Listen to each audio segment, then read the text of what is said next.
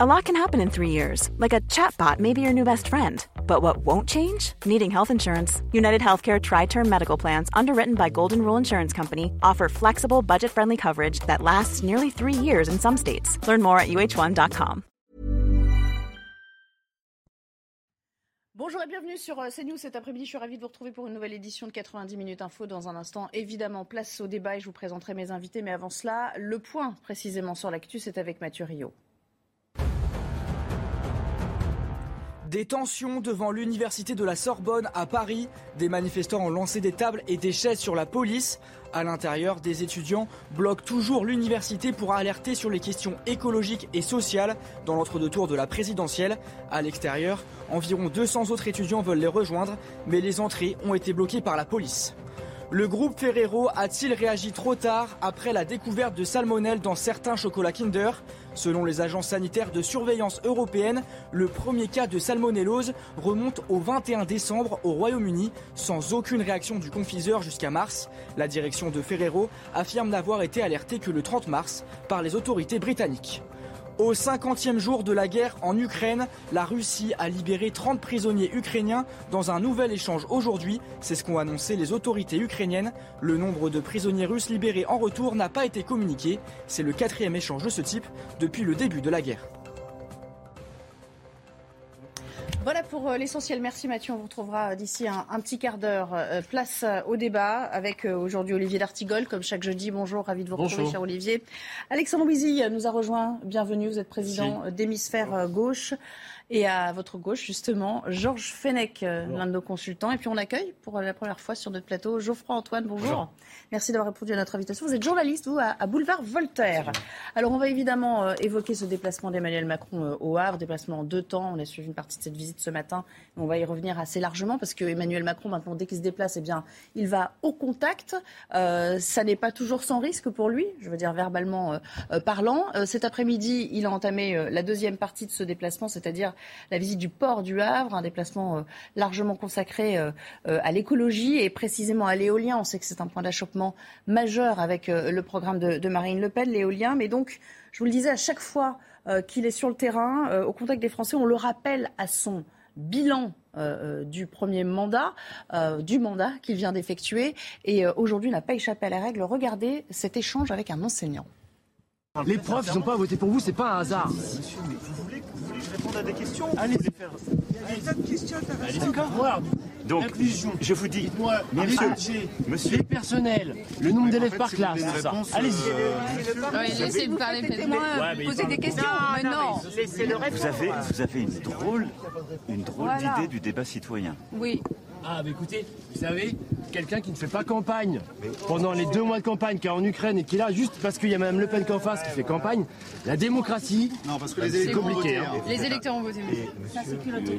C'est culotté de ça et pour l'inclusion maintenant scolaire, Mais il y ça a- a mais avancé. oui, Faut vous arrêter. avez, hein. vous avez, vous avez des, des drôles, mais des, drôles de propos. Je vous le dis sincèrement.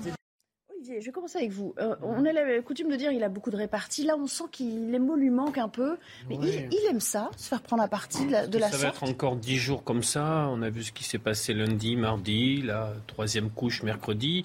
Ce sont des, des échanges à la fois rugueux sur deux profils de personnes, ou alors des personnes étant dans le rejet, quasiment la détestation du président, pour euh, différentes raisons que je ne développe pas.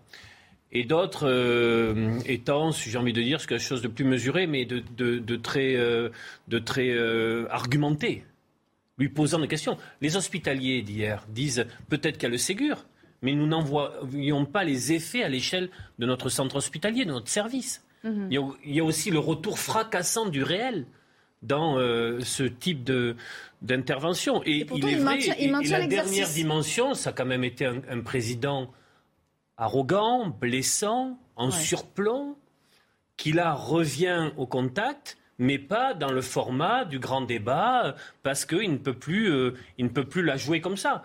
Bon, moi, je, je trouve que ça, le, en termes d'image, je trouve que ça le dessert. Alexandre Louisy, vous diriez, vous aussi, que c'est un peu contre-productif à ce stade de la campagne de se livrer à ce genre d'exercice et de maintenir coûte que coûte ce genre d'échange? Je dirais pas ça. Je dirais pas ça pour. euh, bon, là où je suis d'accord avec vous, c'est qu'en fait, en étant au contact des Français, il y a un retour du réel, il y a une- un retour des problématiques à échelle humaine, Mm. la santé, euh, l'école, enfin toutes les questions qu'en fait les gens se posent. Donc ça, il, le prend, il le prend pour lui.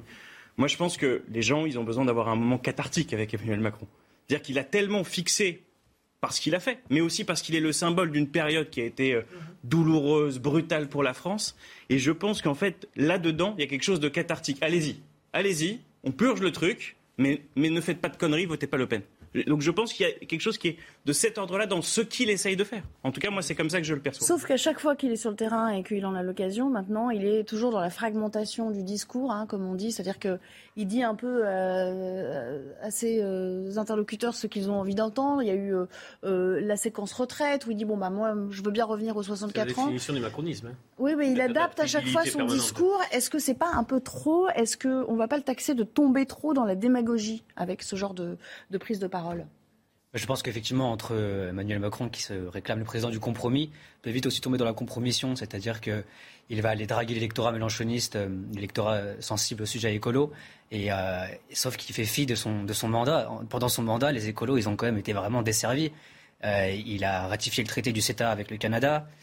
Il a, il a supprimé l'interdiction du glyphosate. Je veux dire, quand on est écolo et qu'on pense au bilan de Macron, honnêtement, on n'est pas servi. Mhm. Georges Fenech, pour la synthèse peut-être, euh, et sur, euh, vous, vous en avez suivi, vous, des campagnes euh, sur... faire la synthèse entre Olivier... Non, mais est-ce que, est -ce, que franchement, non, parce qu'ils ont, pas, ils ont un point de vue quand même assez divergent tous les deux. Est-ce que, est que vous diriez que c'est un, est-ce que c'est un exercice périlleux ou au fond, il fait bien de dire, vous voyez, j'ai un peu le courage d'y aller et de et de, d'affronter comme ça les, les et les, et les, griefs des uns et des autres? Une campagne, c'est une campagne. Hein.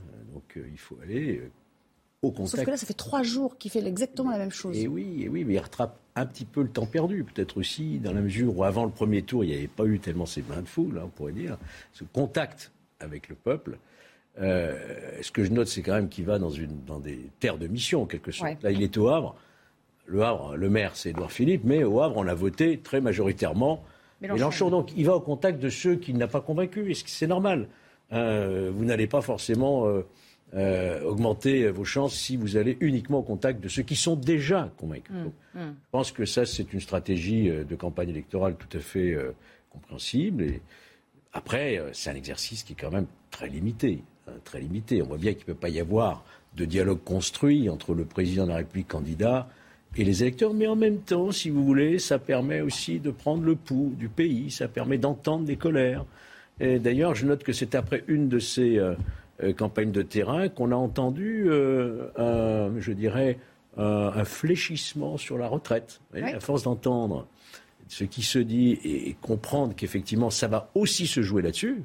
Hein, euh, donc, vous voyez, c'est. référendum aussi, ça commence à. Donc, c'est une campagne et c'est normal qu'il aille au contact des Français. D'accord. cet après-midi, donc, il va visiter. Bonne synthèse. Oui, ça va.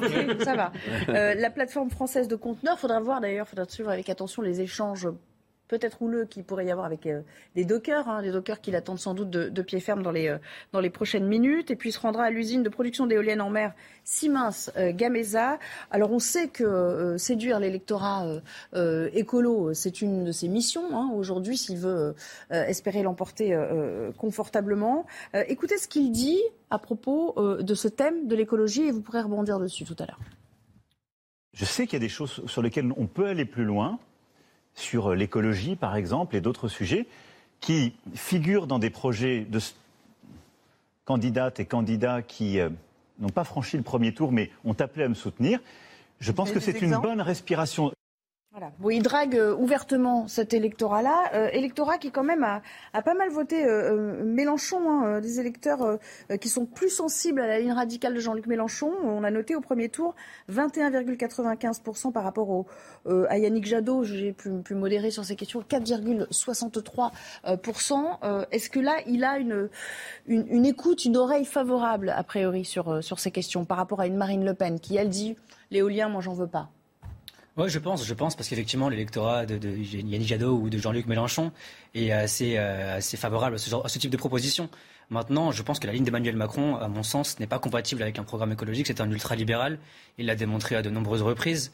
Euh, comme je, le disais, comme je l'évoquais, le, traité avec le Canada, les néocotinoïdes, le glyphosate, la convention citoyenne où euh, les, citoyens, il a retenu aucune, quasiment aucune des mesures qui avaient, qui avaient été élaborées ce jour-là. Donc, euh, je pense que les écolos auraient tort de, vraiment faire confiance à Emmanuel Macron là-dessus. Sur le nucléaire, il n'y a pas trop de divergence hein, entre les deux. Ils sont tous les deux pro-nucléaire, donc c'est pas ça qui fera la différence, Alexandre oui, oui, non, je pense que, en fait, il choisit l'écologie parce que l'écologie, elle permet une certaine transversalité dans la société française. Ce que je veux dire, c'est que vous pouvez parler d'écologie sans aller perdre l'électorat euh, de, Valérie Pécresse, par exemple. D'accord? Alors que si vous commencez à aller sur le sujet des retraites, on voit bien qu'il est en. Comment il fait quoi il, a, il a une planche, il doit faire tache d'huile pour essayer de faire 50,001%. Euh, et donc, en prenant l'écologie, il a un sujet qui est assez transversal. Donc, et il sait aussi que l'électorat écologiste est un électorat qui, part dans les sondages, on l'a vu dans les derniers jours, est peut-être le plus fluide. Donc là où il a peut-être une chance d'aller chercher quelque chose. Donc d'un point de vue tactique, stratégique, voilà, c'est peut-être le niveau zéro de la politique, mais de ce point de vue-là, on peut comprendre ce que est en train de faire Emmanuel Macron. Alors, on va euh, euh, évoquer euh, Marine Le Pen qui, elle, tient un de ses deux gros meetings d'entre-deux tours à Avignon. Ce soir, ce sera au, Parc des Expositions. D'ailleurs, vous pourrez le suivre sur notre antenne. Le discours est prévu autour de 18h30, mais d'ores et déjà, à 18h, vous pourrez le, suivre sur l'antenne de, de, CNews. Avignon, c'est une terre facile pour elle. Hein. Elle est en terrain conquis. Alors que là, on va parler des choses qui fâchent. Il y a deux images qui s'entrechoquent, évidemment, depuis plus de 24 heures maintenant. Celle d'une militante écologiste venue perturber une conférence de presse de Marine Le Pen hier est sortie Manu Militari de la salle, et puis celle d'un autre militant qui a été sorti de la foule de la même manière à Strasbourg, alors que Emmanuel Macron euh, était en train d'intervenir sur, euh, sur scène. Euh, est-ce qu'il y a deux poids, deux mesures aujourd'hui dans les mois que ça a pu susciter, Olivier d'Artigol? On n'a pas vu à la même fréquence, à la même cadence les, images. C'est pas, pas acceptable. On peut exfiltrer normalement le service d'ordre d'un meeting. Ouais. Euh, on doit, ce sont des professionnels, voilà, ce sont des personnes qui ont un savoir-faire et qui peuvent, je crois, exfiltrer, comme on dit, des personnes, mais en ne faisant, en ne portant pas atteinte à, leur dignité. Je ne vais pas rentrer en détail, mais des techniques pour euh, exfiltrer quelqu'un sans le, se comporter ainsi. Voilà, bon, après, j'ai l'impression que les deux images s'annulent et que d'une certaine manière, sur ces trois journées, on voit qu'il y a des, des euh, punchlines, qu'il y a des, des, euh, des commentaires. Ça a tourné au pugilat quand même entre Marine Le Pen et, Gérald Darmanin, cette affaire. Ça a un peu tourné au pugilat entre Marine Le Pen et Gérald Darmanin, hein, via, euh, via Twitter notamment, cette histoire. Mais je ne sais pas si. Bon, enfin, je regrette ces images, mais je ne pense pas que ce soit l'essentiel. Geoffroy Antoine. J'étais à cette conférence. Est-ce que ça se neutralise réellement? Ah, vous y étiez hier J'étais, j'ai vu ce qui s'est passé. Et, euh, effectivement, ça s'est fait avec violence, hein, c'est certain. Maintenant, la militante, elle est restée par terre, elle s'est figée au sol. Donc je pense que c'est toujours compliqué d'évacuer, euh, d'évacuer quelqu'un qui reste sur le, sur, le, sol. Ce qui est certain, c'est que toutes les caméras sont braquées là-dessus. Les médias n'ont parlé que de ça. Et euh, je trouve qu'il y a un véritable deux poids, deux mesures sur ce qui s'est passé. à Strasbourg. D'autant qu'elle a été interviewée par la suite hein, pour s'en expliquer. Absolument. Et d'ailleurs, elle elle disait que c'était les, policiers en charge de, son, de sa protection. C'est pas le, le milieu, c'est pas le service d'ordre, c'est la police. Mhm. Est-ce que ça crée un climat un peu acrimonieux? C'est-à-dire que c'est des images dont on se passerait volontiers dans l'entre-deux tours. c'est pas la première fois, vous vous souvenez. Ça détourne un peu le regard de, ce qui est majeur dans la campagne. Je me rappelle très bien lors du premier grand meeting d'Éric mm. Zemmour, mm. avec la, l'intervention intempestive des SOS Racisme, vous vous souvenez, et les violences qui s'en étaient suivies. Donc malheureusement, bon, là on est resté quand même, même si ces, images sont un peu choquantes tout de même, eh, on en est resté à une certaine mesure. Il n'y a pas eu de blessure, on ne peut pas dire. Il y a eu sans doute euh, un choc qu'a subi cette, jeune femme, on peut, le, regretter. Mais en même temps, écoutez, franchement, quand vous rentrez dans un meeting pour faire de la provocation, avec en plus des panneaux, hein, il faut quand même s'attendre qu'on ne va pas vous raccompagner avec des roses, hein, donc on va vous exfiltrer. Oui, donc euh, cette provocation qui est déjà condamnable en soi, la première. Ensuite, évidemment, les services d'ordre, ben, voilà, ils ont un, petit peu poussé, à mon avis. Hein. Alexandre Louisi votre sentiment sur euh, cette guerre des images un peu euh, bah, qui est censée un peu plomber euh, et puis mettre peut-être en doute la réaction des, services d'ordre des uns et des autres je pense que la réalité de la campagne, elle est quand même pas là. Hein, vous, l'avez dit. Après, en effet, que les services d'ordre fassent les choses bien, quoi. Voilà, donc ça, ça c'est dommage. Après, sur deux poids, deux mesures, je pense qu'il ne faut pas essayer d'aller voir plus de choses il, s'est passé quelque chose dans un endroit où il y avait 150 journalistes. Donc forcément, ça attire un petit peu plus le regard que quelque chose qui s'est passé en marge d'un meeting. Vous l'avez dit, vous y étiez. et donc, du coup, c'est Enfin, si on essaye d'y voir quelque chose de particulier ou on... non, je pense que là c'est faux. Là, je pense que c'est une question de circonstance. Une petite tempête dans un verre voilà, d'eau. Hein, c'est pas là-dessus que vont se jouer les résultats finaux. Mais néanmoins, si on s'attache au, climat hmm. ambiant de ces derniers jours, est-ce que vous diriez quand même que les choses se sont un petit peu corsées, qu'on est on est entré dans une nouvelle phase? mais on a on a été euh, au-delà de même si de l'image. privé, il y a eu une campagne de premier tour assez particulière. Euh, assez gazeuse, pour, je ne sais plus comment la qualifier. Donc il est normal, ça a créé une, une énorme frustration. Donc il est normal que sur la campagne de second tour, il y ait une densité, j'ai envie de dire, une dramaturgie même euh, beaucoup plus importante et que les personnes veuillent que les choses se passent, se décantent, s'instruisent, que le débat ait lieu, que la confrontation. Voilà, donc c'est un peu. Oui, on sent cette tension, mais on reste dans quelque chose, je crois, euh, d'acceptable. Bon, je pense, de, de toute manière, je pense que tout ça s'annule. Je pense que ça se jouera sur le débat de second tour et sur peut-être une, une actualité de campagne, mais beaucoup plus retentissante que l'actualité de deux, des deux, trois Débat derniers qui aura lieu mercredi prochain Alors, entre je les deux pense qu'il y aura candidats. trois facteurs essentiels pour cette élection. Le débat, effectivement. La question de savoir est-ce que le front républicain va jouer? On voit bien qu'Emmanuel Macron agite et attise beaucoup là-dessus, hein, sur euh, le front républicain, les dangers de l'extrême droite. Est-ce que l'é- l'électorat va suivre ou pas? Euh, Parce que les chefs de parti, quand même, ont appelé effectivement à faire battre Marine Le Pen. Et troisième, euh, facteur très très important, c'est la confrontation sur le programme économique. Et là, on verra effectivement au débat du second tour quel sera le crédit, cette fois-ci, de Marine Le Pen sur sa maîtrise des dossiers économiques. 15h45. Et européen, international également. 15h45, on s'interrompt quelques secondes, le temps de faire le point sur euh, l'actu, toujours avec Mathieu Rio. A tout de suite.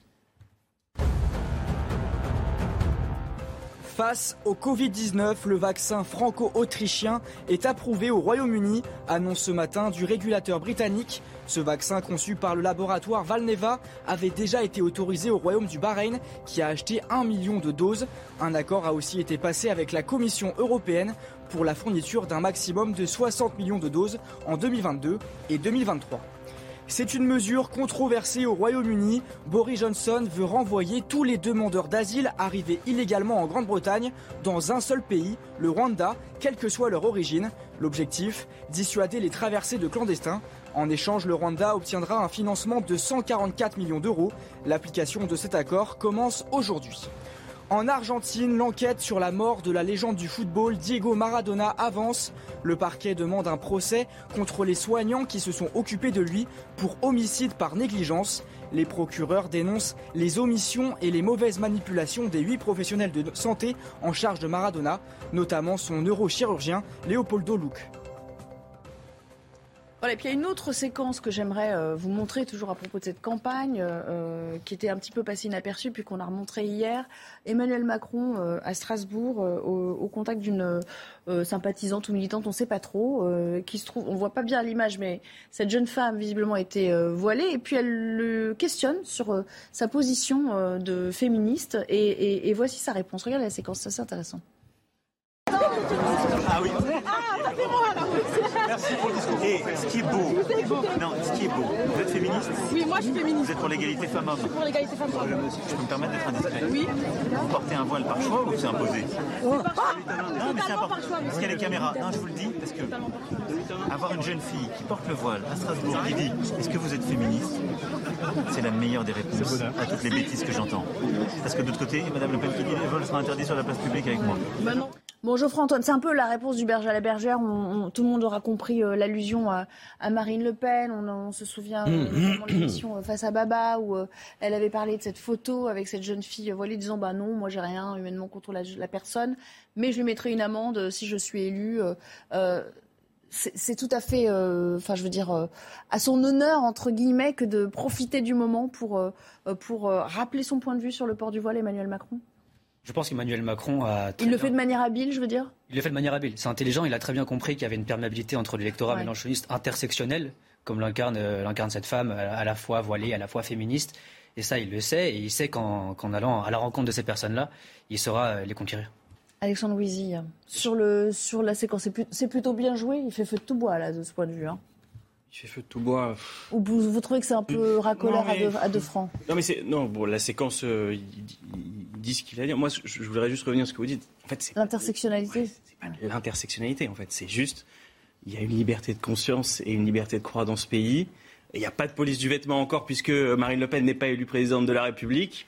Euh, on n'est pas dans l'intersectionnalité. C'est juste qu'on dit les gens ne sont pas réductibles à un objet religieux qu'ils portent. Et en effet, on peut être plein de choses en portant un voile et même féministe. Donc ça, Je vois pas en quoi on est dans l'intersectionnalité. Vous voyez C'est juste le message universel des droits de l'homme. Point. Il y a une liberté de croire dans ce pays. Et il y a l'État qui est neutre. C'est autre chose. Ces deux notions, elles s'entrechoquent pas pour vous, Georges? Bah, Écoutez, moi, je... qu'on vienne me donner un seul exemple d'un seul pays au monde où on interdise les signes religieux ostentatoires dans l'espace public. Un seul. Qu'on m'en donne un seul. Ça n'existe nulle part. On l'a légiféré en France. C'était en 2003, hein, je crois. Hmm. La burqa. Ça, oui.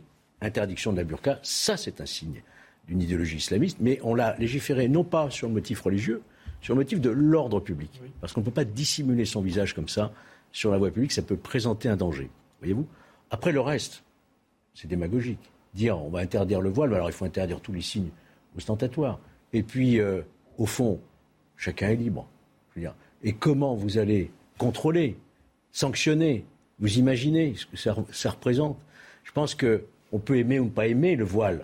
Euh, euh, islamique, enfin musulman. Voilà. Mais soyons clairs, la laïcité, ça n'est pas ça. La laïcité, c'est le service public, la neutralité du service. La voie publique, grâce à Dieu, j'allais dire, c'est l'occasion qu'on nous laisse vivre euh, en paix et que chacun porte le signe qu'il veut, à condition de ne pas troubler l'ordre public. Il y a eu des tentatives d'amendement euh, lors du passage de la loi sur euh, confortant les principes de, la République. Euh, ça a été vite écarté, hein, y compris au sein de la majorité. Donc cette question a fait débat quand même. C'est pas réaliste. Y compris au sein de la majorité. Ça n'est oui, ça fait débat, mais encore une fois, ça n'est ni souhaitable, ni réaliste, ni applicable. Je vous appelle vous demander votre avis, tant j'ai l'impression de le connaître déjà, Olivier. D'abord, je pense qu'on ne peut absolument pas réduire cette jeune femme à sa religion. Et je suis ô combien euh, satisfait que le climat qui aurait pu s'installer il y a quelques mois a été euh, dégagé pour que des questions telles que le pouvoir d'achat, la santé, les retraites, l'éducation euh, arrivent en haut de la pile des préoccupations. cette jeune femme n'est pas hors la loi. Euh, elle ne trouble pas euh, l'ordre public. Euh, et nous avons pu vivre pendant des années comme ça. Moi, je suis un enfant des quartiers populaires. J'ai souvenir de, de, copines qui avaient le foulard. Mais je, je n'ai souvenir que de leur prénom et du fait que c'était des copines et que ça ne posait de problème à personne. On a pu vivre comme ça. Je ne dis pas. Les sondages auprès des jeunes le montrent bien. Oui, je ne dis pas qu'il hein. n'y a pas des sujets sur l'islamisme. Je ne dis pas qu'il n'y a pas des sujets euh, qu'il faut traiter, mais c'est autre chose. Et j'ai le sentiment que notre pays, dans sa sagesse, dans son exceptionnalité à l'échelle du monde, sur cette euh, loi magnifique, euh, a plutôt remis j'allais dire euh, l'église au centre-village, mais l'expression ne va pas par rapport non, au thème Non, c'est pas terrible. J'ai fait exprès. le contexte, merci beaucoup. Peut-être un mot en réaction, parce que j'imagine que vous n'êtes pas d'accord avec nos trois autres interlocuteurs, Geoffroy. Déjà, l'intersectionnalité, c'est un concept qui existe et qui est assumé, revendiqué par les féministes elles-mêmes. Et, euh, pas tout, absolument. Il y a d'ailleurs des féministes qui se battent pour dire bah, le voile, d'abord, il peut être imposé, il peut y avoir des pressions sociales, des pressions psychologiques faites sur ces femmes-là qui refusent de porter le voile, et il y en a. Il y a d'ailleurs des groupes féministes en Iran, en Algérie, en Tunisie, au Maroc, dans de nombreux pays arabo-musulmans qui se battent quotidiennement pour ne pas porter le voile. Et, euh, et donc on peut comprendre aussi ce courant féministe français qui dit non, les femmes ne doivent pas porter le voile en France parce que justement, il y en a qui se battent pour ne pas le porter, donc on ne va pas faire comme si de rien n'était chez nous. Alors, Personne ne va pouvoir euh, aller leur arracher. C'est-à-dire qu'il ne faut pas qu'il y ait une contrainte. c'est évident. il nous reste. Oui, allez-y, allez-y. Excusez-moi. On finira là-dessus, du coup, parce qu'il nous reste une minute. Donc c'est quand même intéressant. Il y a en effet des vrais sujets de délinquance dans notre pays. Et quand je pense que Marine Le Pen pense qu'elle va aller occuper nos policiers, aller voir des, des, des personnes dans les quartiers pour mettre des amendes sur le port du voile, au-delà de, du climat, euh, je vous rejoins, affreux en fait. À quoi ressemble Pour vous, c'est pas la première tâche qui doit leur incomber? C'est pas du tout la tâche qui doit leur incomber. Même pour moi, pour moi, ce serait, ce serait. Enfin, je, honnêtement, pour moi, si ça, ça passe, on n'est plus en République. J'imagine en termes. On n'est plus en République. je, le pense sincèrement, on n'est plus en République. Le nombre de, touristes femmes qui viennent de tous les pays, hein, qui ne viendront plus. Non, il faut être réaliste, quoi. Je sens que ce plateau va se faire des amis sur Twitter. Non, mais je, vous le dis, je vous le dis, je vous le prédis. Je ne regarde plus. non, mais pourquoi Je ne regarde mais parce que je pense qu'il y aura beaucoup d'avis contraires. Vous le verrez à l'issue de l'émission. Pas de voile. Je suis pour la liberté de la femme. Mais c'est démagogique. J'en doute pas. Vous tombez dans la facilité, la démagogie. Allez, on va euh, s'interrompre euh, quelques minutes. On reviendra pour parler de l'abstention au deuxième tour. Parce que ça y est, on a une petite idée de ce qu'elle pourrait euh, peser, hein, en fait, cette abstention autour de 28%. Vous me direz ce que vous en pensez. On parlera aussi du rapport de force qui s'établit toujours selon les sondeurs à 53 à 47 en termes d'intention de vote. Et puis, on reviendra, pardon, mais on aime bien aussi parler de sujets polémiques. C'est comme ça qu'il faut lancer le débat entre vous. À cette réaction euh, d'une présidente de l'Université de Nantes qui appelle carrément euh, par un mail à faire barrage au Rassemblement national pour ce second tour. Est-ce qu'elle outrepasse complètement son rôle? Est-ce que c'est une faute? Est-ce que c'est condamnable? Je vous pose la question tout de suite après cette petite pause. De retour pour la deuxième partie de 90 minutes euh, info. Avant de reprendre le débat où on l'a laissé, un mot de l'actualité puisqu'il est euh, pratiquement 16 euh, heures. Nous sommes à 10 jours, vous le savez, du second tour de l'élection présidentielle. Emmanuel Macron est en déplacement au Havre. Aujourd'hui, vous voyez ces images du président toujours au contact des Français. Bonjour Loïc Signor. Deuxième partie de ce déplacement du jour, c'est au port du Havre avec une rencontre avec les dockers. Alors on imagine que ça peut être quelque peu houleux, mais la presse n'y a pas accès, n'est-ce pas? Non, et de ce que disent les équipes du candidat Emmanuel Macron, c'est à la demande euh, des dockers que cette séquence euh, est interdite aux micros et, aux caméras. Donc Emmanuel Macron euh, les rencontre sans la presse, pas d'épisode Whirlpool comme en 2017. on se souvient de ces images où le président, le candidat à l'époque avait tenté de convaincre les salariés de cette usine. cette fois-ci, impossible pour nous d'accéder à, ces échanges. Alors on est bien sur le port, hein. vous allez voir sur les images de Thibault Marcheteau, on est sur le port du Havre actuellement. Emmanuel Macron, on ne sait pas trop où il se trouve dans cette zone portuaire. Les agents euh, de ce port, les agents portuaires, lui ont quand même réservé un petit comité d'accueil avec des échanges de, euh, de, fumée. On a vu des pneus euh, brûlés qui avaient balisé tout le chemin d'Emmanuel Macron jusqu'à ce port. Aucune information en revanche à ce stade sur ce qui se dit entre Emmanuel Macron et ses dockers. Il se rendra ensuite dans une usine de production d'éoliennes en mer, non loin de ce port du Havre. C'est évidemment un enjeu majeur. L'écologie, c'est le thème de ce déplacement. Une pomme de discorde aussi entre Marine Le Pen et lui. La candidate du Rassemblement national souhaite en faire un moratoire. Lui veut développer cette filière d'éoliennes en mer. Merci beaucoup et merci donc à Thibaut Marcheteau qui vous accompagne. Vous êtes une de nos deux équipes déployées sur le terrain aujourd'hui, ainsi d'ailleurs que Florian Tardif et Charles Baget. Marine Le Pen, au même moment, est en déplacement dans le Vaucluse. C'est une, une terre plutôt euh, pas hostile hein, pour elle, puisqu'on a voté euh, euh, majoritairement pour elle. Un grand meeting est prévu d'ailleurs ce soir au, au Parc des Expos à, Avignon. Là, vous la voyez arrivant euh, à la gare d'Avignon TGV il y a quelques heures. Euh, elle euh, a deux choses à son agenda. Évidemment, ce grand meeting qui est prévu dès 18h30 et nous y serons. et puis avant cela, elle répondait à des questions de, lecteurs de, la Provence. C'était la première partie du programme. Bonjour Yohann Usaï. Est-ce qu'on a une idée Vous êtes déjà sur place. Est-ce qu'on a une idée des grands thèmes ou de la manière dont elle souhaite articuler ce premier grand meeting de l'entre-deux tours Oh, vous savez, Nelly, c'est précisément parce qu'on est dans l'entre-deux tours qu'il n'y a plus de thématique particulière pour ces meetings. Ces grands meetings de campagne à 10 jours du second tour sera consacré évidemment à l'ensemble de la politique qu'elle aimerait mettre en œuvre. Ce sera quelque chose d'assez euh, général. Alors, ceci dit, vous avez raison de poser cette question pour euh, une chose, c'est qu'on est dans une région qui a beaucoup voté euh, pour elle. Le Vaucluse, traditionnellement un département plutôt, qui vote traditionnellement pour le Rassemblement national. Elle est d'ailleurs largement arrivée en tête lors du premier tour de cette euh, élection. Pourquoi est-ce qu'elle a choisi une terre qui lui est favorablement euh, très, euh, qui lui est électoralement pardon, très favorable Eh bien parce qu'elle va lancer un appel à ses électeurs. Elle va leur dire qu'il faut se mobiliser. Elle va leur dire ce qu'elle dit depuis plusieurs jours. Maintenant, si le peuple vote, le peuple gagne. Elle sait qu'elle a besoin que son électorat se euh, déplace massivement si elle souhaite emporter ce, ce second tour de l'élection. Et puis euh, Avignon, en revanche, c'est une ville qui a placé en tête Jean-Luc Mélenchon lors de ce premier tour. Elle va donc sans aucun doute adresser des messages assez particulier aux électeurs de gauche. Donc elle aura besoin aussi, si elle souhaite euh, l'emporter, vous savez que les électeurs de Jean-Luc Mélenchon sont dragués en quelque sorte à la fois par Emmanuel Macron et par Marine Le Pen, puisqu'ils seront déterminants. Eh bien, elle devrait adresser des signaux à l'aile plutôt à gauche de son électorat aujourd'hui. Merci beaucoup et merci à Stéphanie Rouquier qui euh, vous accompagne aujourd'hui euh, à Avignon. Premier grand meeting donc à suivre sur notre antenne dès 18h. Un mot de l'actualité internationale, mais on y reviendra tout à l'heure dans le cadre du débat. 50e jour de guerre en Ukraine. On va parler du croiseur Moskva. Il n'a pas coulé et les explosions à bord ont cessé. C'est en tout cas ce qu'affirme le ministère russe de la Défense. Euh, je vous rappelle que ce navire amiral de la flotte russe euh, dans la mer Noire a été endommagé pendant euh, l'offensive menée contre l'Ukraine. il s'agit quand même d'une perte matérielle importante hein, pour la Russie. Regardez dans le détail ce que ça donne dans ce sujet de, de Valentine Leboeuf.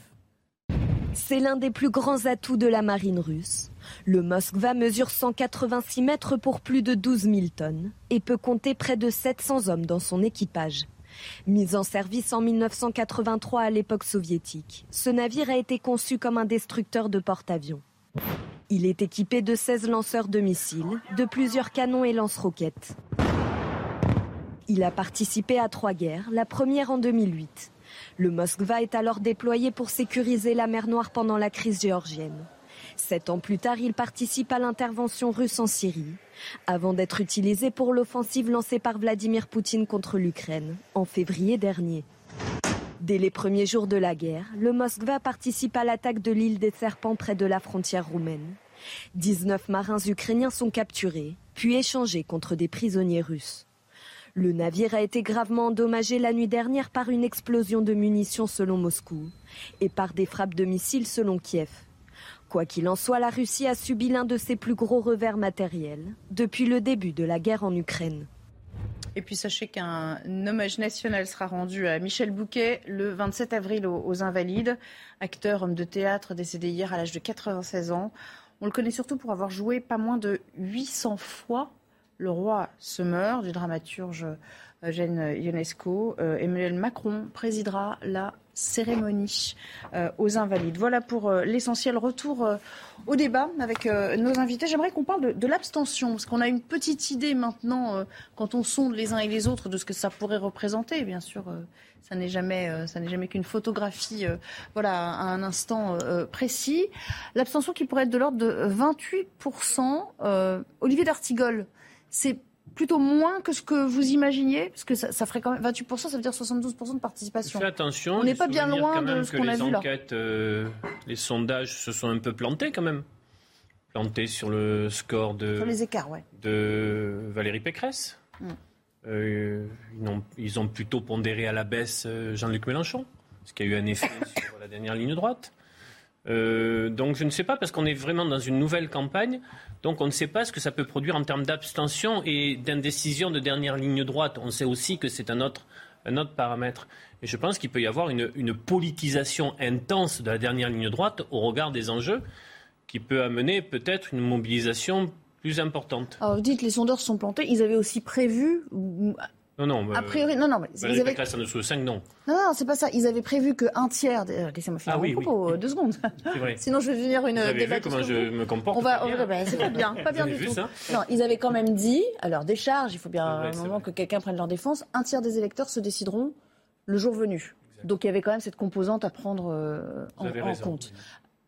Ça me fait plaisir, hein. c'est vraiment musique à mes oreilles.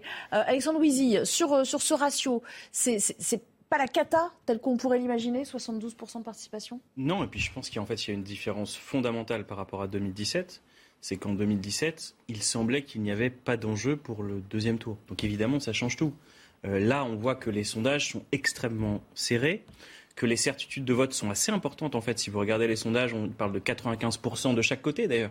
Donc ça se joue au milieu sur 10% euh, d'indécision.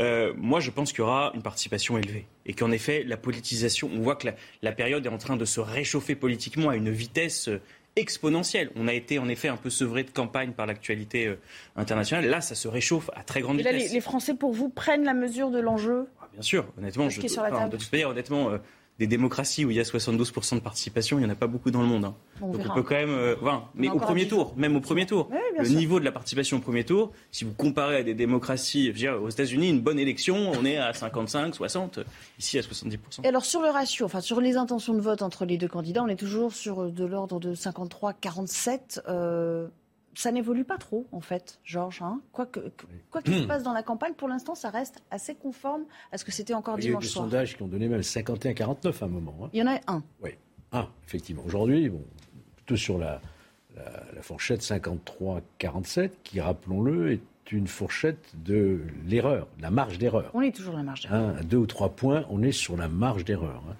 Toute la question est de savoir comment ceux qui ne se reconnaissent pas ni en Emmanuel Macron ni en Marine Le Pen vont s'exprimer. Est-ce qu'ils vont s'abstenir? Est-ce qu'ils vont suivre des consignes de vote, c'est-à-dire le front anti-républicain, enfin le front républicain, pardon? Est-ce qu'ils iront jusqu'à euh, voter euh, contre euh, uniquement pour faire battre? Tout ça, c'est des questions qui nous échappent. Je dirais que même les sondeurs ne peuvent pas calculer, à mon avis.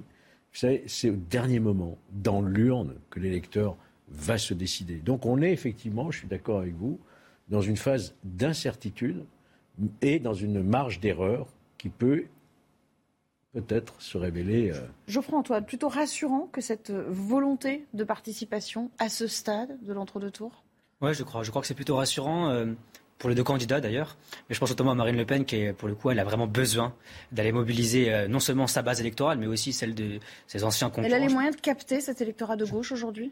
Alors pas tout, c'est certain qu'elle n'arrivera pas à capter euh, tout l'électorat de Jean-Luc Mélenchon. En revanche, elle peut capter l'électorat de la gauche, la gauche sociale, la gauche souverainiste euh, qui existe au sein de l'électorat de Jean-Luc Mélenchon. Mais il va falloir, il va falloir vraiment se, se, se, bouger. Et puis en revanche, il faut aussi qu'elle se bouge pour mesurer l'électorat d'Éric Zemmour, parce que moi j'ai pu rencontrer plusieurs militants d'Éric Zemmour qui refusent, qui refusent de voter pour Marine Le Pen. Ils l'ont trouvée décevante en 2017 et ils ne la trouvent pas compétente à l'heure actuelle pour gouverner la France. Est-ce que ça a valeur de. Enfin, je veux dire, pardon, hein, c'est pas du tout pour euh, diminuer, minimiser votre propos, mais quand on voit les études ou les Bien enquêtes d'opinion, on voit plutôt que c'est quand même du 80-90% pour elle dans l'électorat Zemmour. Donc peut-être que vous, êtes, euh, vous avez un prisme Oui, particulier bien sûr, bien avec peut-être du côté des cadres, du côté des, des militants de. La base militante peut-être, effectivement Mm. sur l'électorat, euh, peut-être qu'ils auront. Je vous vois sourire, euh, Olivier. Non, parce qu'on sait qu'ils étaient quand même à UADIA, et que ça, Oui, oui, ça bien s'est beaucoup, hein, on s'est beaucoup tiraillé en interne. Donc, on imagine que certains voudront lui barrer la route, mais ça peut pas valeur de. Faut peut-être pas en faire une généralité, euh, Olivier. Je pense depuis pas mal de temps que le candidat élu euh, sera celui ou celle euh, qui est le moins rejeté Mm. dans le pays, parfois même le moins détesté. Et euh, je trouve d'ailleurs que c'est assez, euh, assez inquiétant pour notre démocratie. Mais nous sommes dans ce climat euh, de une, une opposition entre deux formes de rejet. Allez, je vais vous faire réagir à. Quand même, en 20 ans, c'est la troisième fois qu'on aura un duel avec le- l'ex-Front National et Rassemblement National. Oui. C'est quand même à noter. Ça, c'est la troisième élection présidentielle. hein. C'est vrai. Mais Ça- avec quatre, de mémoire, avec plus de 80% pour le second tour. pour Oui, Jacques Chirac, Jacques Chirac. 60 et quelques. Voilà, pour, euh, donc ça diminue Ce taux baisse à chaque fois. Et là, vous voyez que donc c'est quand même euh, ça signifie quelque chose dans notre société aujourd'hui. Il nous reste quelques minutes pour aborder euh, ce dont je vous parlais tout à l'heure. La présidente de l'Université de Nantes qui appelle à faire barrage au, justement à la candidate du RN avec un message qui a été envoyé à 37 000 étudiants, 2200 enseignants. Ça fait évidemment polémique. Ça en a, surpris beaucoup hein, euh, du côté des, étudiants, parfois choqués. Euh, regardez ce reportage qui a été tourné par Jean-Michel Decaze. Il est dans cette région. La lettre de la présidente de l'université est tombée dans les boîtes mail des profs et des étudiants hier à 15h15. J'étais assez surprise quand même de recevoir ce mail. On n'a pas pour habitude de recevoir des, des mails personnels euh, de sa part. Karine Bernot appelle, je cite, solennellement à voter le 24 avril pour faire barrage à l'extrême droite et donc au Rassemblement national. On doit se faire chacun notre, notre idée.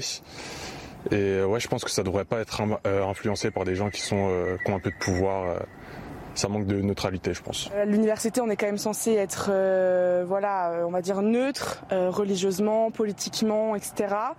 Euh, mais en même temps, euh, voilà, euh, je trouve ça plutôt bien de savoir se positionner. Et, euh, et en soi, c'est juste un avis qui est lancé et à, à nous de le prendre ou pas le prendre, en fait. Mohamed est algérien.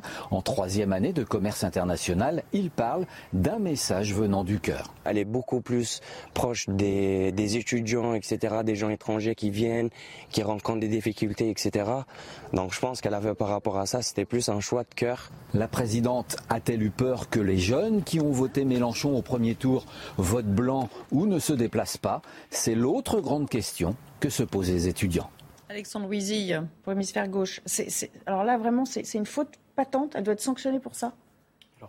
Deux choses. Euh, la première, c'est à mon avis que bon, si c'était une chercheuse ordinaire, on a l'habitude que des intellectuels prennent des positions dans le débat public, ça arrive fréquemment. C'est pas, c'est pas le cas. C'est pas le cas. C'est pas. Non, mais je suis d'accord avec vous. C'est pas le cas. Elle est présidente d'université. Évidemment qu'il y a une neutralité euh, de l'État, qu'on peut pas prendre une base de données de, de, de 35 000 étudiants plus 7 000 personnes pour. euh, voilà. Donc, donc euh, après, quand j'entends en effet des gens qui disent euh, faut, faut sanctionner la présidente de, de l'université.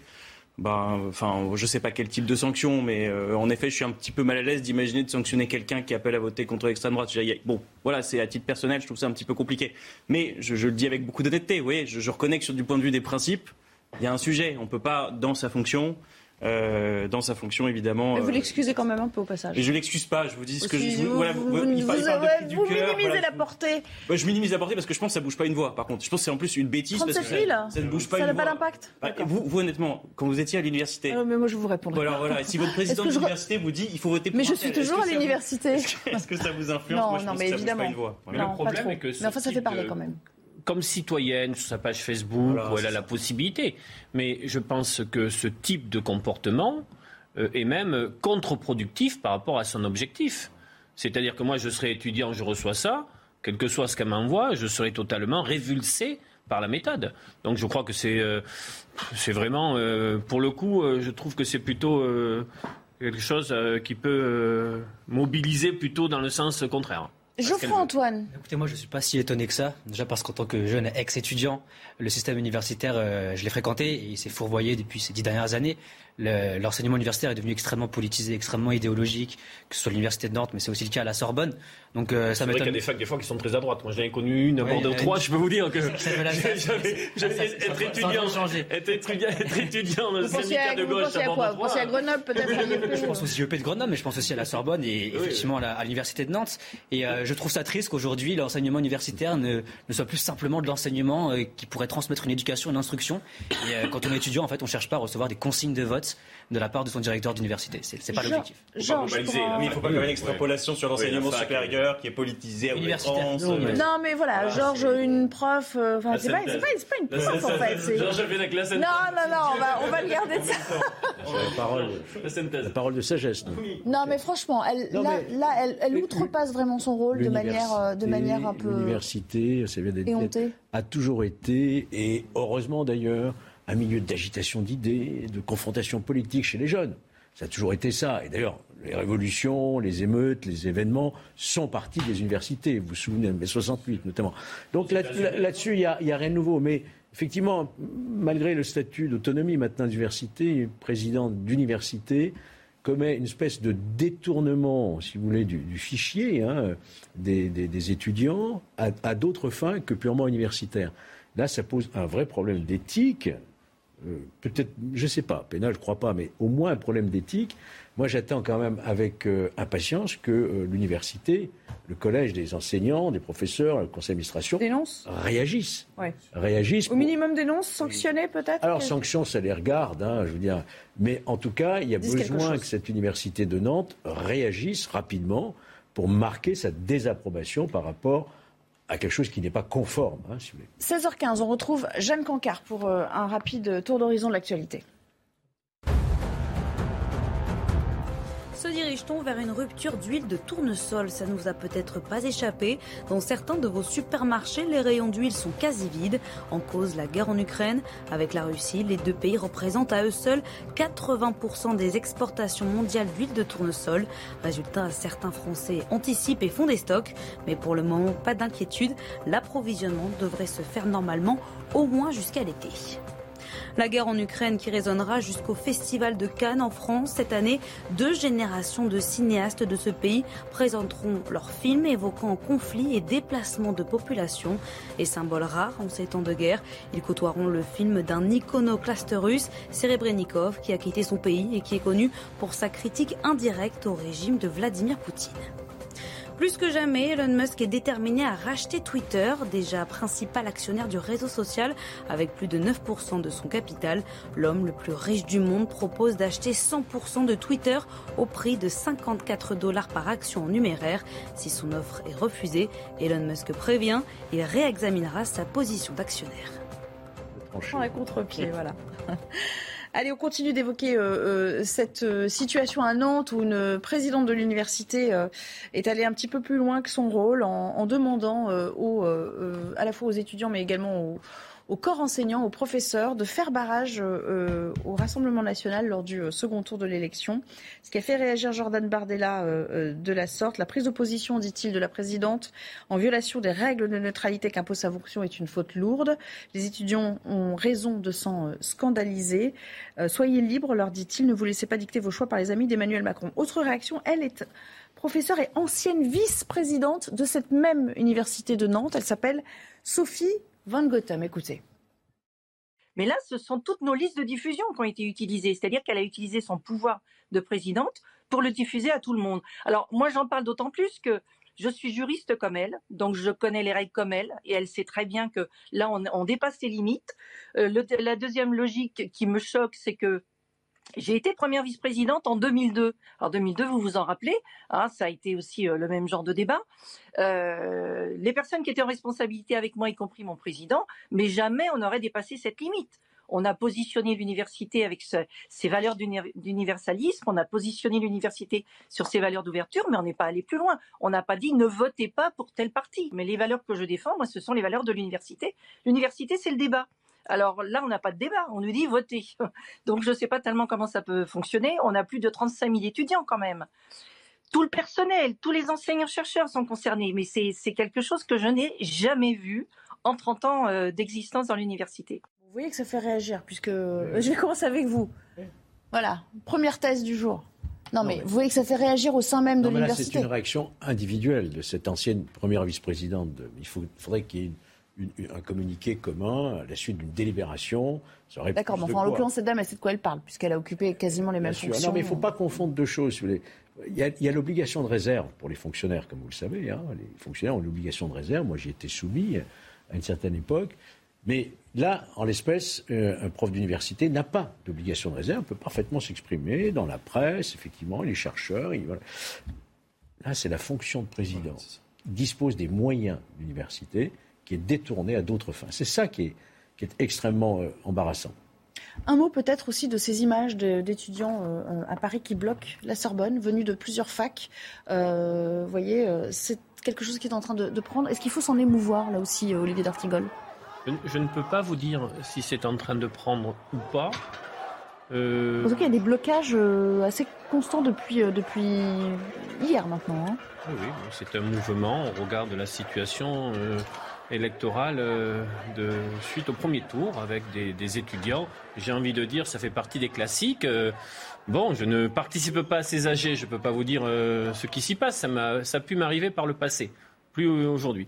Je n'ai plus l'âge de dans la rue mais, comme mais ça, ne me. Je, je, viens d'une culture politique et universitaire qui fait que quand des amphis, dans des moments comme ça, sont occupés pour que et deviennent une agora de cette génération, Bon, mais ça, ça ne me choque pas. Je sais que d'autres seront choqués, mais ça ne me choque pas. Je trouve même ça plutôt sain. Avec les tags et tout, là Les étudiants de la Sorbonne qui font des blocus, c'est quand même assez habituel. Hein. C'est tous les mois, il y a un blocus. Alors euh, là, je ne sais pas exactement pourquoi il faut un blocus, mais s'ils veulent manifester, s'ils veulent protester, il y a d'autres façons de le faire. De bloquer les autres élèves qui veulent accéder au cours, aller manifester. On déclare une manifestation à la préfecture et on marche dans la rue. Pas besoin de bloquer et d'empêcher les autres élèves d'accéder à leurs cours. Alexandre Louisy, votre euh, sensibilité de gauche, là, comment elle réagit euh, à ces images? Ma sensibilité tout court, non, mais c'est un, ça fait, ça fait en effet partie du répertoire d'action. On est dans un moment politique extrêmement important.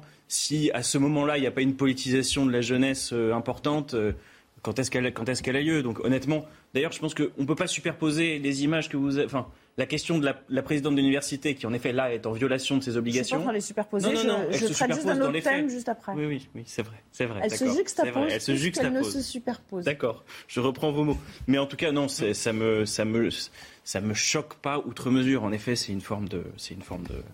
Vous connaissez le motif de ces blocages Le motif? Ah bah, c'est euh, faire barrage euh, au Rassemblement national. Alors, vous savez, euh, rappelons. Ni, Macron ni Le Pen. Rappelons, il y a eu certains slogans quand même, voter Macron. Rappelons à ces jeunes que la meilleure manière de, s'exprimer, c'est d'aller voter. Hein. Et ensuite, on verra. Hein. Donc leur rappeler que ce n'est pas dans l'abstention qu'ils vont faire prévaloir leurs idées. Ils ont un bulletin de vote, qu'ils aillent voter. Or, on constate qu'il y a une forte abstention chez les jeunes. Hein. Donc, moi, je pense que plutôt que de. Plutôt que manifester la colère, la mettre, mettre son bulletin. La colère, on la manifeste dans un bulletin. C'est le moment justement de dire ce qu'on pense, de, de manière pacifique, de manière démocratique. Ensuite, Olivier vous dira, il faut que jeunesse se, se, se Non, fasse. mais ça fait partie des. Bon, il y a bien sûr d'autres formes de, de, de, manif- de- pour exprimer. Il y a les manifestations, il y a, les, il y a aussi d'autres formes. Mais bon, c'est toujours. Je suis pas plus que ça. Vous voyez, j'ai pas euh, choqué. Voilà, ça, je suis pas Mm. choqué. Mhm.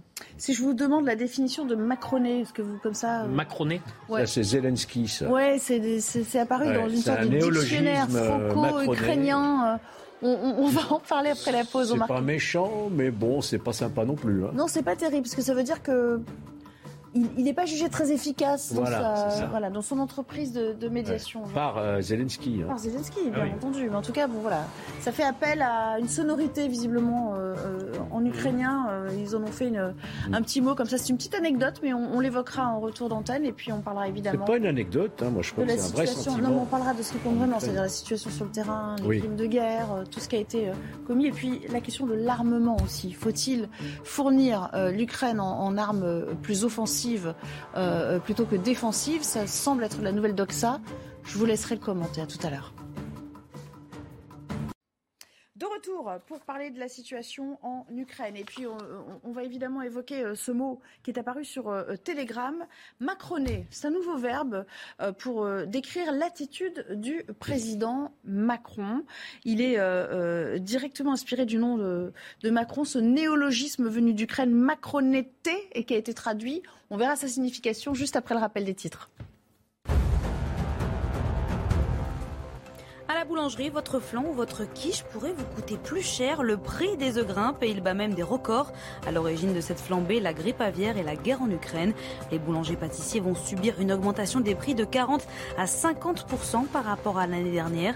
Concernant les marchés destinés aux professionnels de la restauration, la hausse est inédite et pourrait atteindre jusqu'à 100%. Du côté des particuliers, pour l'instant, les prix restent stables.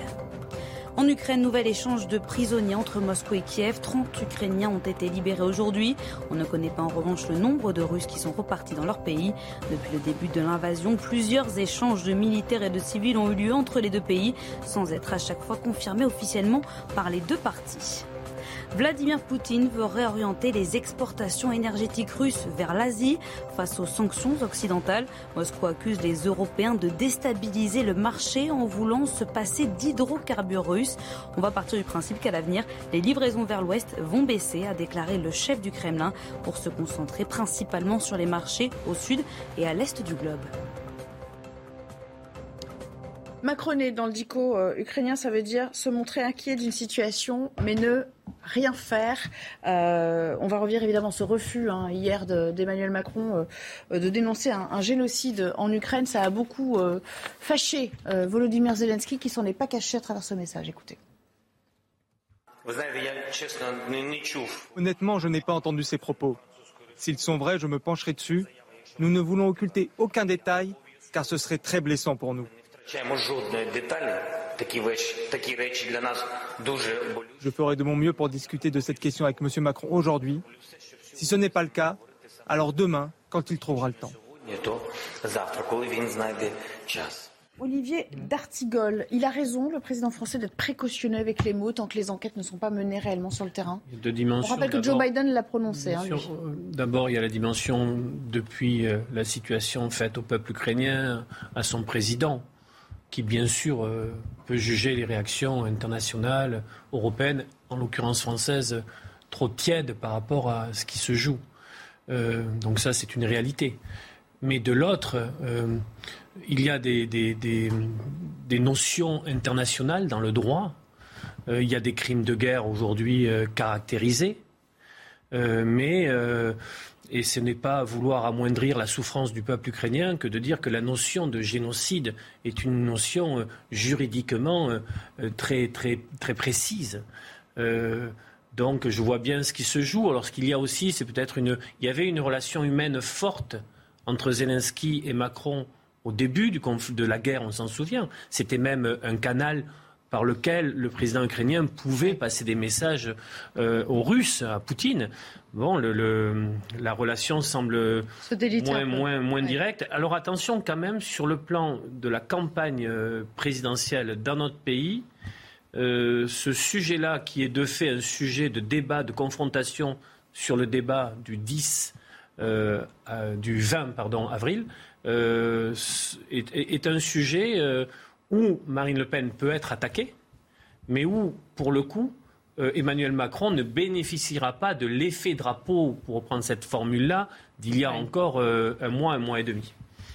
Euh, Est-ce qu'il a raison d'être. Il faut être précautionneux, faire attention dans le maniement des mots, faire toujours attention à la portée. Emmanuel Macron a, raison. Hein, il y a une définition très précise hein, pour le terme de génocide. Absolument. Une nomenclature juridique internationale. Il faut montrer qu'il y a une volonté écrite, assumée, réelle d'exterminer un peuple parce qu'il est ce peuple. Aujourd'hui, on ne la connaît pas, cette, cette, volonté. Donc il a raison. Euh, en revanche, il faut, il faut condamner les crimes de guerre s'il y en a. Mais c'est pareil, il faut attendre que des observateurs internationaux se prononcent. Il faut Donc attendre pas de surenchère verbale. Pas de surenchère verbale. Je pense que c'est dangereux. D'accord.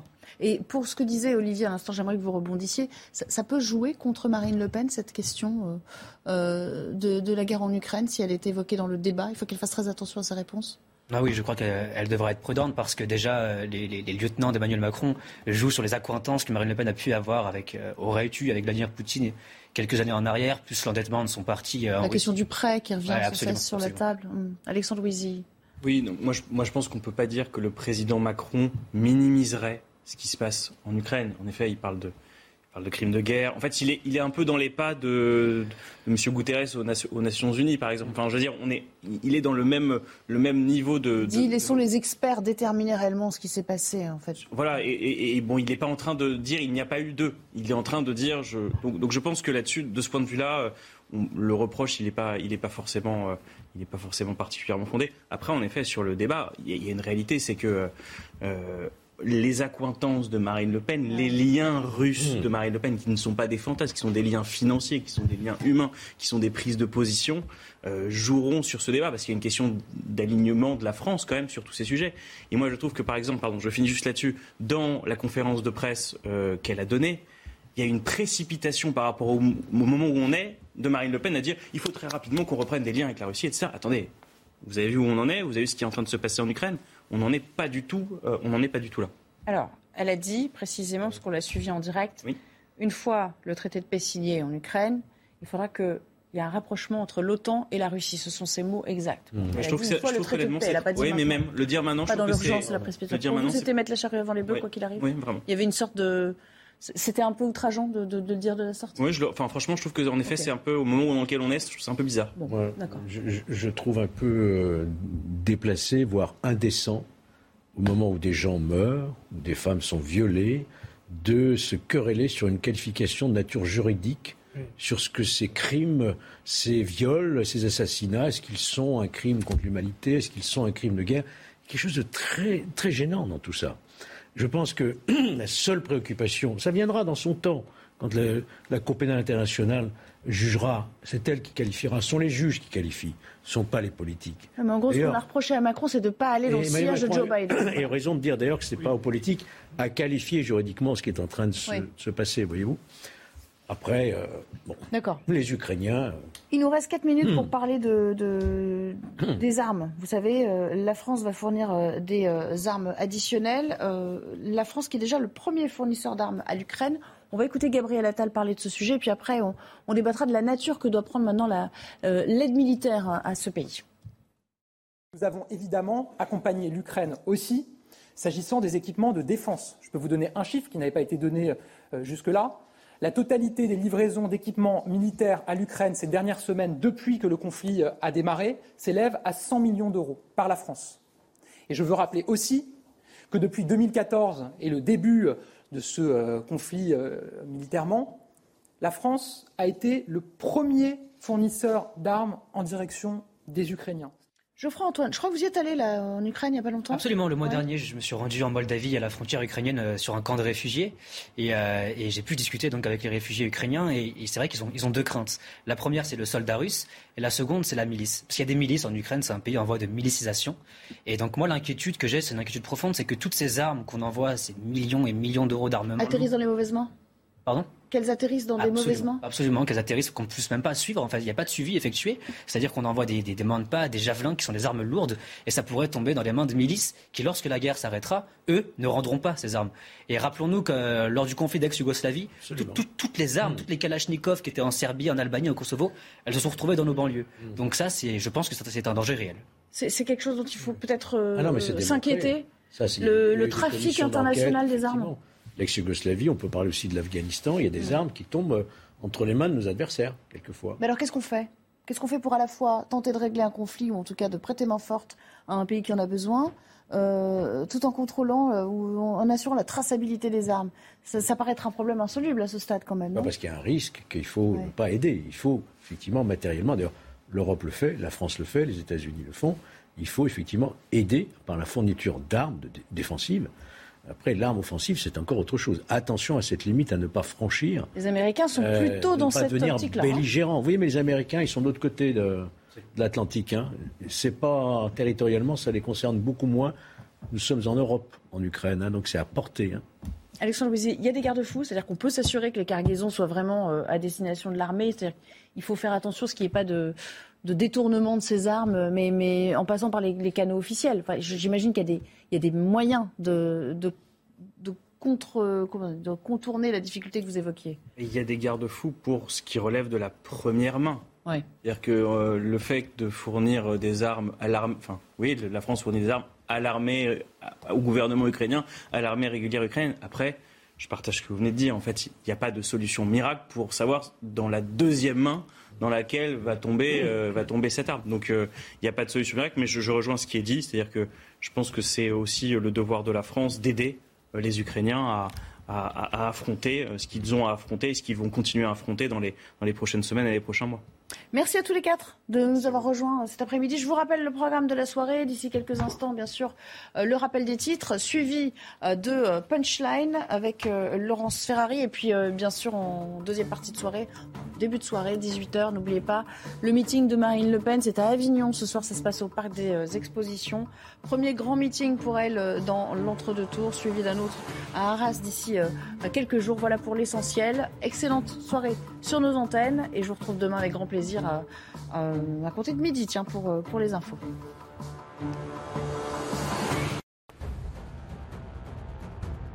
Après avoir refusé d'employer le mot génocide pour qualifier ce qu'il se passe en Ukraine, comme l'a fait son homologue américain, Emmanuel Macron se justifie. Le chef d'État estime que l'escalade verbale ne va pas aider l'Ukraine et pourrait entraîner les Occidentaux à intervenir. La veille, Volodymyr Zelensky avait jugé très blessant le refus d'Emmanuel Macron de dénoncer un génocide dans son pays. La Russie accuse l'Ukraine de nouveaux bombardements. Selon le gouverneur de la région russe de Belogorod, frontalière de l'Ukraine, les forces ukrainiennes ont frappé aujourd'hui deux villages sur le territoire russe, dont un avec des hélicoptères équipés d'armes lourdes. Des informations invérifiables qui laissent craindre une nouvelle escalade du conflit. Un hommage national pour un monument national du théâtre et du cinéma français, Michel Bouquet. Le 27 avril prochain, Emmanuel Macron présidera cette cérémonie aux Invalides à Paris, et ce, quel que soit le résultat de l'élection présidentielle qui aura eu lieu trois jours plus tôt.